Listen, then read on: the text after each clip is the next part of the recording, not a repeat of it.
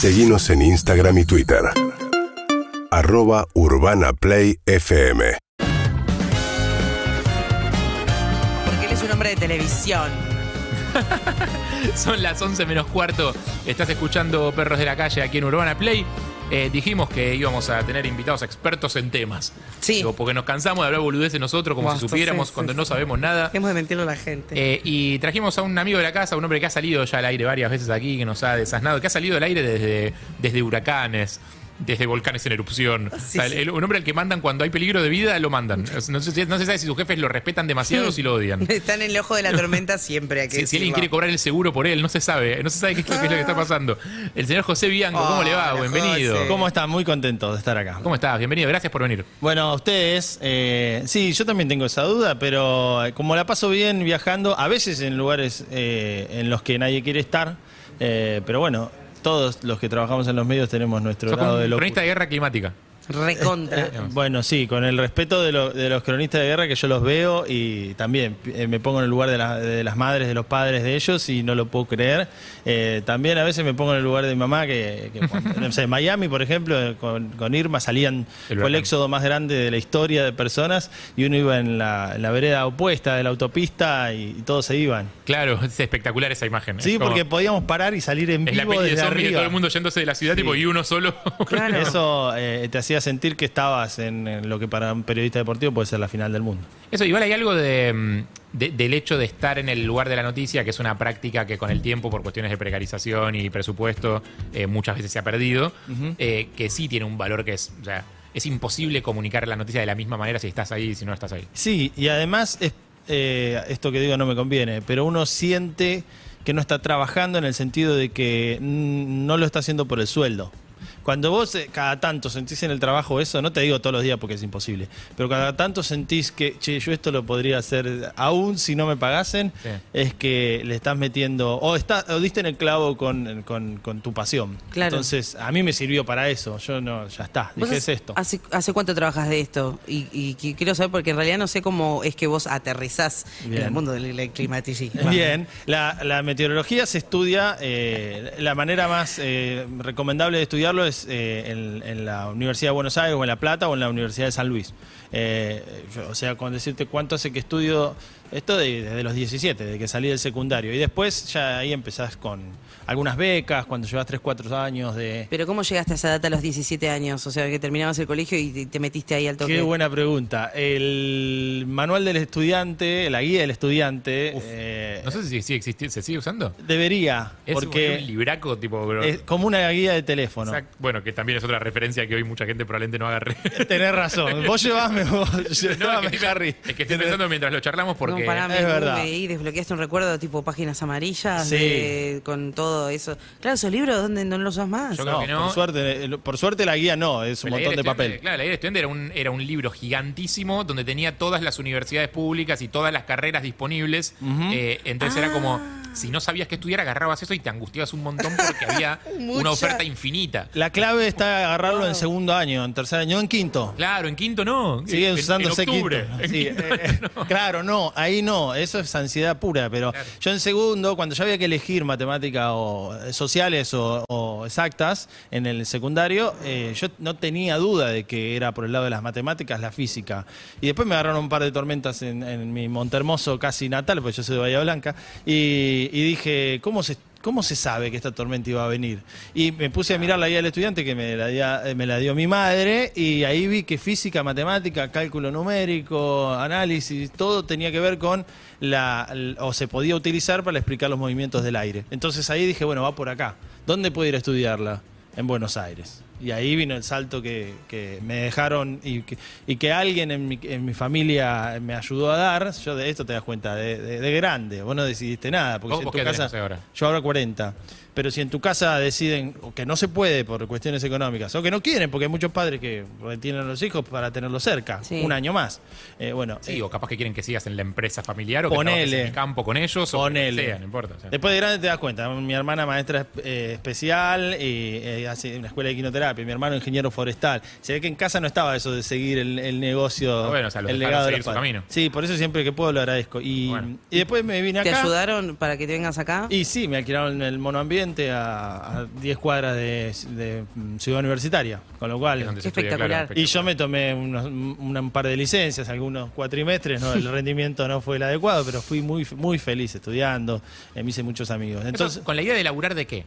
Qué otra hay buena varias- pregunta. Porque Pero es, amplio el espectro. Vos te metiste y viste. yo tien- siempre tengo que agradecer lo de mis viejos, porque me dijeron, anda a ver qué hace un meteorólogo. ¿Y yo qué iba a hacer? No sabía dónde había un meteorólogo. Claro. De hecho, hoy ustedes no saben dónde hay un meteorólogo. Mm, No lo saben. No, si tengo que ir a buscar uno ahora, ¿no? No, sabés. Imagínate. Acá, acá en el estudio, con Bueno, nosotros. Julio, digo, que- ese- Después te cuento, después te cuento. Pero. No, me eh, imagino que ahí en el Instituto Geográfico Militar. No, o- Claro, ¿no? ¿viste? No. Y durante muchos años el Servicio Meteorológico Nacional eh, no estaba nutrido puramente de los meteorólogos que salían de la universidad, porque estaba intervenido desde Onganía Claro. hasta hace 10 años. Claro, que ahora es el, el Servicio Meteorológico Nacional en vez de ser el Instituto Geográfico Militar. Que No, fue siempre el Servicio Meteorológico Nacional, pero estuvo intervenido. Por el durante Instituto Geográfico 40 Militar. Durante claro, por, eh, por Ah. militares. Entonces, 40 años que era difícil también encontrar meteorólogos ahí en el sentido de licenciados en ciencia de la atmósfera, vamos a decir, porque meteorólogo se puede decir el Licenciados en ciencias. de la atmósfera. Licenciado en Ciencia de la Atmósfera es uno de los títulos, el otro es Bachiller, que es un, un poco menos de, de tiempo de estudio. Bueno, para hacerla corta, me fui a la, a la facultad y ahí empecé a, a- con alguna que otra beca de investigación hasta que... eh, Creo yo, por ser árbitro de fútbol en los torneos internos de la facultad, un compañero me vio que trabajaba y más o menos cumplía con mis obligaciones y me dijo, che, vamos a, vamos a hacer... No, me refiero con las chabón es responsables. responsable. Exacto. Se vos levanta sabés a la hora que- que tiene que levantarse, viene a laburar. bueno, cuando lo mirás de, de atrás para, para, para adelante, al revés, a la inversa, algunas cosas, habrá sido por eso que me dijeron. Y, mm, y fuimos a hacer una prueba, Canal 9 al principio, después en Radio Continental, y arranqué en Radio Continental al final, y mm, después vino esta chance de trabajar en el canal y, y acá estamos. ¿Y cuál es el valor agregado? Digo, porque ponele yo ahora durante los 15 días de enero y si no después durante el resto del año Eve agarramos, entramos a la página del Sí. Servicio Meteorológico Nacional, Sí. vemos más o menos cómo viene la semana y contamos al aire lo mínimo, digo, sin hacer mucho análisis más que leer la información que está disponible para todo el mundo. Claro. O sea, hacemos lo mismo que podría hacer cualquiera desde la casa en su, con una computadora o desde el celular. Es- Lo- está- ¿Cuál está es el, el valor agregado de haber estudiado eso? Primero que entendés cómo el que lo hizo, cómo lo hizo. O sea, que es como decirte, ¿cuánto sabe tu psicóloga de vos? Eh, un montón de cosas porque hablaste siempre. ¿Cuánto sabe el, el- el- el verdulero con quien intercambias dos palabras cada dos semanas, probablemente? Eh, mucho menos. Bueno, eh, ¿te puede definir tu psicóloga? Sí. ¿Te puede definir el verdulero? Sí. Uno va a tener un montón de herramientas. Yo voy a saber... eh, un montón de cosas, por ejemplo, sobre la lluvia de- del viernes. De qué manera puede llover, puede granizar, no puede granizar, puede haber ráfagas, cuál va a ser el factor a tener más cuidado. Porque cuando uno analiza, analiza 20 variables a la hora de hacer un pronóstico. Claro, yo lo único que puedo saber es que, y parece que puede llegar a llover. Exacto. y O sea, a la madrugada, no lo sé, voy a estar durmiendo. hacia la noche. Sí. Es no. que, es que, claro, y además, eh, como definir en una sola palabra a una persona, también es imposible definir en una sola palabra a una situación meteorológica. Son muy distintas. ¿Y vos qué todas. mirás? O sea, ¿qué es lo que, eh, digamos, nosotros tenemos en el ese Servicio Meteorológico Nacional como la datita de los hectopascales, que, eh, by the way, ¿qué es un hectopascal? Nunca, no me acuerdo lo que es un hectopascal. Eh, que me la puedes responder cuando quieras. Sí. Digo, ¿vos con qué mirás? Tipo, te dan un mapa, ves el- los colores, como, ¿qué sabes, ¿cómo sabes qué temperatura, vas- cómo es eso? Bueno, eh, hay muchas variables para mirar, la atmósfera se divide en capas muchas veces, eh, y es, si se quiere, parecido a- a- a di- al diagnóstico que algún médico puede hacerte a vos cuando le llevas una batería de análisis Sí. con un montón de, de variables distintas. Eh, a veces esas combinaciones de variables, por ejemplo, no sé, te pongo eh, mucha humedad en- y, y temperaturas altas en los niveles más bajos de la atmósfera, o sea, en los primeros mil metros, Mm. hace que la atmósfera esté inestable, digamos, que cualquier mínima perturbación se transforme en una tormenta. Si arriba hay aire frío y seco, esa, esa tormenta puede ser más violenta de lo habitual. O sea, hay ciertas combinaciones en la atmósfera que Ah. hacen que si las tormentas se dan haya mucha energía para liberar. Claro, y vos entendés por qué pasa eso. Claro, porque eh, bueno, la energía de las tormentas muchas veces tiene que ver con eso, con cómo está esa distribución de humedad y temperatura en una capa de los primeros 15 kilómetros de la atmósfera, o 10, digamos, eh, y eso te da una alerta de, ojo, porque si las tormentas de mañana se dan, son muy violentas, van a ser muy violentas. Y después, la dirección de los vientos. Eh, en los niveles más bajos, en los niveles medios, también organiza a esa, iba a decir una palabra técnica, a esa convección, a esa formación de tormentas. Hay ciertos vientos que perjudican a la tormenta, que la rompen, y hay ciertos vientos que la hacen funcionar como un violín, que la organizan y que hace que el aire frío con lluvia pesado caiga en un lado y que en otro lado, en otra zona, el aire caliente y húmedo que la alimenta siga entrando. Entonces se genera una circulación como una máquina perfecta que potencia mucho las tormentas. ¿Por qué en los últimos años estamos experimentando, al menos en Argentina, pero creo que en el mundo también, sequías eh, sin precedentes? Bueno, hay, la- lo vamos a ir hablando a lo largo de las semanas, pero hay un montón de factores que a veces juegan juntos. A veces se, se contrarrestan, a veces se potencian. Eh, entonces, cuando hablemos de clima de ahora en más, acuérdense que el clima cambia. Esa es una definición antes de que el humano esté acá. Lo que sucede y que en muchos estudios se comprueba es que los últimos cambios han sido muy rápidos desde que el humano está acá. Claro. Eh, Te voy a decir, porque uno escucha hablar de las glaciaciones, pero las glaciaciones son tipo millones de años, no sé. Sí, eh, o, o miles de años Sí. eh, eh, durante una glaciación, pero a veces la- la- los- lo- las glaciaciones se disparan muy rápidamente, o sea que em, probablemente nuestros antepasados han visto cambios muy violentos, sobre todo el avance del hielo, que es algo que se da de manera bastante precipitada, y ha modificado la vida.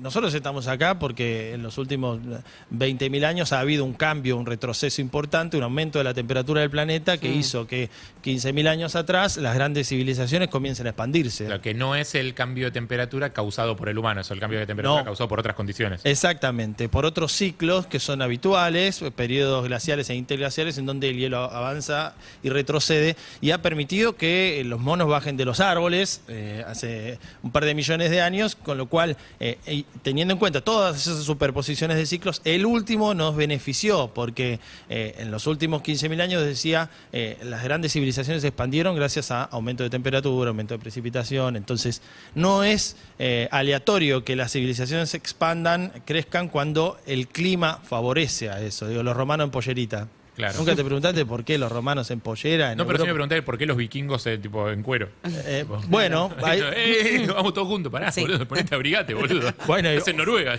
o, por- o estabas en Norteamérica, ¿cómo hiciste? O sea, generalmente es Claro. hielo todo el tiempo. Hubo modificaciones que después les voy a ir contando porque grandes cambios eh, eh, atmosféricos, digamos así, han generado grandes cambios sociales. Desde Claro. la revolución eh, eh, francesa, después de, de una erupción en un glaciar en Islandia que complicó eh, la- las cosechas, la hambruna generalizada en Francia y la revolución. Digo, van a ir encontrando a lo largo de la historia cambios en la atmósfera, cambios sociales. El tema es que ahora tenemos aparte un cambio, o sea, sobre superpuesto, digo, más allá de la temperatura que hay por cuestiones atmosféricas y, y ambientales, está el cambio generado por el hombre también. Sin duda se nota, eh, es, es marcado y en muchos casos también por el contrario, y esto no, le- no le quita ningún tipo de, de seriedad al caso del cambio climático, también vos por el otro lado ves que eh, la gente en el afán de intentar cuidar el planeta adjudica todo lo que pasa al cambio climático. Entonces, Claro. Eh, generado por el hombre, porque antes les dije que el clima siempre cambia, Claro, sí, pero sí. generado por el hombre... Es verdad, cuando hablamos de cambio climático en general eh, nos referimos más a la contaminación, gases de efecto invernadero, Sí. esas cosas, pero Claro. es cierto que hay cambio climático que es natural. Exacto, por eso está bueno decirlo, porque n- no sería normal que el clima esté estable a lo largo de los años. Eh, la Tierra fue dos veces una pelota de hielo, por ejemplo. Claro, pero cambios tan abruptos se tienen durante, o sea, en, Ahí va. en mi vida, o sea, cambios que yo vi y vos viste en los 40 años que llevamos vivos. O sea, Claro, ver cosas, tiempo, digamos, para el... para ver, el- poder ver el cambio climático en el día a día es muy difícil. Ahora, retro- el retroceso de la mayoría de los glaciares, eso es visible y, y claramente te da. Después vamos a ir hablando también del tema sequías y con qué recurrencias cambia eh, el ciclo de lluvias, porque hay ondas muy marcadas, a veces de 20, 30 años, que han modificado la economía de la Argentina. Hay zonas en donde durante 20 años fueron muy productivas, imagínate, eh, te vas bien hacia el oeste y hay zonas que cada tanto son muy productivas y cada tanto se corta. ¿En qué ciclo estamos nosotros de, esas, de esos periodos largos de 15, 20 años de lluvia?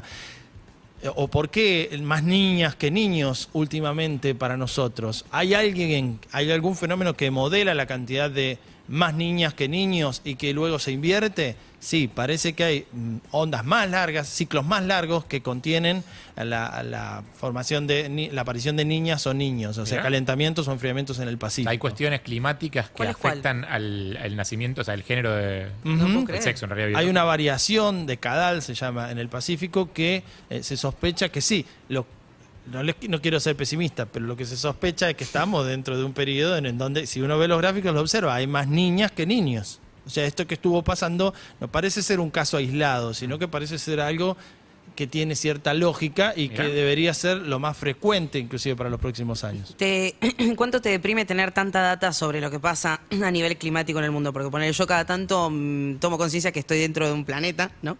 Eh, y que obviamente todo lo que hacemos acá adentro afecta a lo, el cuánto dure nuestra existencia. Y eso que yo no tengo ni idea de lo que pasa en otros lados y dentro de todo estamos bastante tranquilos acá con respecto a lo que pasa en otros lados del mundo. Ah, bueno, tenemos incendios forestales todos los años. Tenés, sí, bueno, tenés, sequías. sí, sin duda. Sí. Bueno, me bajé de lo que acabo de decir entonces. No, no, Eh, estamos pero hasta los huevos, no tenemos lo del tsunami de, de Indonesia. eso es lo que digamos, quiero decir. No, huevos no igual. tenemos una ola gigante que nos Sí, sí, destruye sí. la ciudad, tenemos. Eh, pero digo, a vos, ¿cómo te afecta y cómo manejás la angustia de, de- de nuestra... No, lo que veo es que está buenísimo que la gente rápidamente toma conciencia y, y- y, bueno, no sé a cuán lejos estamos de aplicar esa conciencia y de transformarla en actos, pero eh, inclusive a veces sin una base científica sólida la gente toma conciencia y, le interesa actuar y prefiere y las conductas se adoptan rápidamente.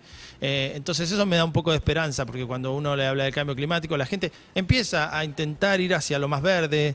eh, se empieza en Europa sacan un pasaje mirando en- cuando hablo de Europa quiero decir, a ver cómo lo digo distinto, pero te agregan eh, cuánto gasto o cuánto, qué huella de carbono dejas por tomarte un, un viaje en avión a eh, diferencia de otro por ahí más barato, pero Claro. que contamina más. A ninguno de nosotros creo Se nos ocurre se jamás. toman, claro. se nos ocurriría pagar el más caro para emitir menos. No. Bueno, no, estamos en otras situaciones. Cuando vos tenés alguna necesidad descubierta, podés empezar a pensar mejor en, Sí. en la huella que dejás. Pero creo que la gente adoptaría, eh, si se les facilita desde arriba, desde, desde arriba no, desde la, la parte eh, gubernamental, si se le ayuda a gastar menos, hay un montón de cosas para hacer que rápidamente podría Claro, es- ayudar. es la vieja discusión de. Vos, o sea, no- es difícil que tengas un empresariado que, di- que decida de buena voluntad decir como, bueno, voy a gastar un poco más de plata, voy a reacondicionar mis fábricas, voy a remodelar. Por el amor al planeta. Para que, para que los- mis tataranietos se vivan eh, mucho mejor. O sea, es difícil. Sí es más posible que lo hagan si tienen beneficios impositivos Claro. o si... O ayudas económicas para modificar, por ejemplo, no sé, la aislación del estudio acá en Urbana. Miren, no, es carísimo. Bueno, yo te voy a dar un crédito blando para que vos, eh, a partir de eh, en, en dos años, puedas revertir la aislación térmica de las ventanas, de las paredes. Eh, eso te va a llevar a gastar menos. Claro. Nosotros vamos a tener que pagar menos plata en subsidio a la energía. eh, y la verdad es que vamos a salir ganando todos. Pero para ese ganando todos. Necesitas en largo plazo para eso. Bueno, y con- planificación y, tiempo. Eh, bueno, por eso digo, las, las soluciones que podemos generar, la mayoría son muy posibles y nos convienen. No solamente por el planeta, nos convienen económicamente. Es Claro. ser más op- eh, optimizar el, el gasto de Ya, energía. ya estoy, estoy viendo una cosa que me gusta de tu carrera, digo, y es que no es solamente eh, la cuestión climática o meteorológica o atmosférica, sino que hay perspectivas eh, sociales, digamos, involucradas Sí. en cómo analizás lo que pasa. Entonces, por eso cuando te hablaba de las sequías recién, me interesa tu visión, digo, porque teniendo la, la posibilidad de, no sé si predecir, porque predecir no, pero ponele... eh, eh, jugar con determinadas hipótesis más posibles que Proyectar, otras, proyectar claro. determinadas hipótesis, vos podés saber, che, el año que viene va a ser difícil porque va a haber más sequías, entonces Mm. eh, la economía del país se ve entera afectada por eso, porque nosotros somos un país que depende mucho del campo y de la cosecha. Sí, en, en parte sí. Hay veces que eh, las estos estos eh, ¿cómo decir? forzantes. Vamos a, a- yo voy a empezar a usar palabras, ustedes Sí, alguna no se entiende. Eh, el, clima, el tiempo, eh, el, día a día y generalmente eh, es, distinto a lo que vos me estás planteando. Yo hago los pronósticos mirando la computadora, ciertas eh, ecuaciones que me dicen cómo va a estar, cómo se va a mover el aire y analizo esto, de si las tormentas van a ser fuertes o no. De ahí no el día a día. Exacto. Para el resto se utilizan otro tipo de simulaciones mucho más complejas y menos creíbles. Porque hay fenómenos que todavía no se conocen bien. Al, por ejemplo, en ese caso, lo que fuerza el clima del próximo año o las próximas estaciones es generalmente la relación entre los grandes océanos, Índico, Pacífico, Atlántico, eh, y la atmósfera. Eso está en constante evolución. ¿Cómo se relacionan? Porque eh, el océano es un reservorio de energía importantísimo, modifica en muchos casos y explica la lluvia, por ejemplo, que estuvo faltando en los últimos dos años en nuestro país. Eh, ahora, ¿cuán para adelante podemos saber cómo va a estar el Océano Pacífico? ¿Tres meses? ¿Cuatro meses? Hasta ahí. El resto ya entra ficción. y claro, y el resto empieza a suceder que, eh, que esté más frío, más caliente o igual tiene la misma probabilidad. No hay diferencia alguna. Entonces no podés eh, jugártela en una decisión Claro. porque No, generalmente... hay- no hay largo plazo, digamos. No, no, no. Y ese es el fenómeno, te diría yo, a mayor plazo que podés observar. Claro. Después hay otros que, por ejemplo, eh, lo que sucede, algo que sucede en la Antártida, que también modifica la cantidad de frentes fríos que nos llegan a nosotros, que son los Sí. que generan la lluvia, eso tiene un plazo máximo de 15 días de anticipación. Claro. Entonces, vos tenés que ir agarrando, es muy bastante artesanal el trabajo del meteorólogo en ese Claro. sentido, y tenés que ir conju- conjugando a cuán lejos ve la- Es el ojo apasionante. del meteorólogo. Estamos hablando con José Bianco. Sí, claro. Eh, ¿Hay cosas que sean totalmente impredecibles? Sí, los fenómenos de, de- de escalas muy chicas, como puede ser un, no sé, un, un remolino. eh, ahora está viendo, les digo la verdad, lo que más me llega, que podemos hacer algún día o también un análisis, que es lo que más me llega por redes, Sí. eh, son eh, los remolinos de polvo en la ruta. ¿Por qué? Por la verdad. sequía. Todo el mundo, me- de los que me escriben, el 80% me dicen, mira lo que sucedió. En, Es verdad, y meten un poco de miedo. O sea, lo ves y te sí. imaginás la película Twister, ¿viste? Claro. Me va a chupar el auto vas a ir volando. Primero, eh, si el cielo está celeste, generalmente los fenómenos no son muy complicados. Esto es un fenómeno que se da, estos remolinos de polvo, que probablemente viste en la ruta 9, 7, 8, ruta 2, 3, eh, son eh, productos del buen tiempo, digamos así, podemos decirle, alguien va a decir, no llueve un montón, bueno, pero se dan con cielos despejados, con el Claro, no- es buen tiempo para, para el campo, sí, el Exacto. campo es mal tiempo. Eh, y generalmente están siempre los días soleados, pero nunca hay tanto polvo disponible por falta de lluvia en el suelo como para echarse a volar y ver la circulación que si no hubiese sido invisible. Pero Ah, Ah, o sea, ok. en realidad el viento ya da vuelta solo. Sí. Lo que pasa es que Siempre. ahora tenés polvo, digamos. Claro. Exacto. ¿Sabes dónde lo noté mucho también? Los incendios de corriente, ¿se acuerdan hace un año? Claro. Eso era tremendo, porque además, si vos tenés una fuente de calor como el, el piso muy caliente, esa rotación, que a veces eh, no es fuerte, se potencia. Es como el La patinador. aire, digamos, el efecto remolino. Exacto, cuando el patinador cuando o la patinadora cuando junta sus brazos Sí. hace- rota más rápido. No sé si alguna vez lo vieron, pero Sí, mírenlo sí. eh, a futuro. Yo me acuerdo que, eh, eh, voy a tener un ejemplo que tiene mucho que ver con la ciencia, justamente, eh, con mis amigos bastante en pedo en una, Sí. en una placita en Mar del Plata. Me gusta el- el contexto que le estás dando. Sí, año 2001, 2002, ponele. Sí. Eh, jugábamos un juego, en la plaza había una de esas, no, no es una calecita, es como un cono. Sí. Digo, vos te subís En plaza, al- plaza, alrededor veo. del cono y alguien desde afuera da vueltas el cono, lo hace dar vueltas. Es un cono que puede dar vueltas de manera más suave o más violenta. Sí. Y nosotros lo que hacíamos era nos poníamos todos para afuera, Oh. como colgando para afuera, Y- alguien de afuera lo iba dando vueltas y de repente gritábamos ahora Ahora. y nos metíamos todos para Uf, dentro del cono. y girábamos fuerte. Sí, y el que la pasaba mal era el último.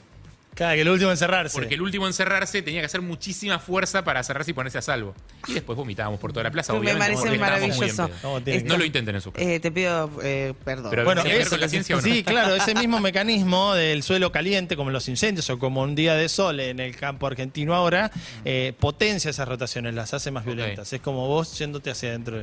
Entonces, eh, hace que sean visibles. Pero no es que está pasando algo raro, pero realmente hay algunos que llegan a ser destructivos. ¿Destructivos con qué estructura? Y con invernaderos, que son palos y bolsas de nylon que se echan a volar, se rompen. No, no ha pasado nunca que esos fenómenos den vuelta un auto. Entonces, eh, yo si los veía, me metía adentro corriendo para estar adentro, pero no es lo aconsejable, eh, pero tampoco son Pero peligrosos. no es un tornado, digamos. No, no, para nada. Es una formación completamente distinta. Esos son imposibles Eso- de y- anticipar, eh, que era la pregunta que me habías hecho. Y desde tu laburo, con tu, con tu expertise, digo, ¿se puede ayudar? O sea, ayuda de hay, hay meteorólogos trabajando, por ejemplo, en los controles de incendios. Ahora Sí. están incendios en el hoyo, que siempre todos los años hay tipo incendios Sí, forestales sí, en la. Patagonia. Cuando el primer trabajo que les decía que fue en radio lo hice con Ezequiel Marcusi. Hoy él es el encargado de, junto con otros eh, dos meteorólogos más, de hacer eh, los pronósticos para todo el país desde Esquel eh, para el plan de manejo del fuego. Con lo cual ahí hay un, Claro, ahí meteor- sí te ahí hay un los- meteorólogo. Ahí te cambian los vientos y cambia todo. Ahí es O sea, puramente decisión. De hecho, uno de mis primeros trabajos fue ayudar en incendios forestales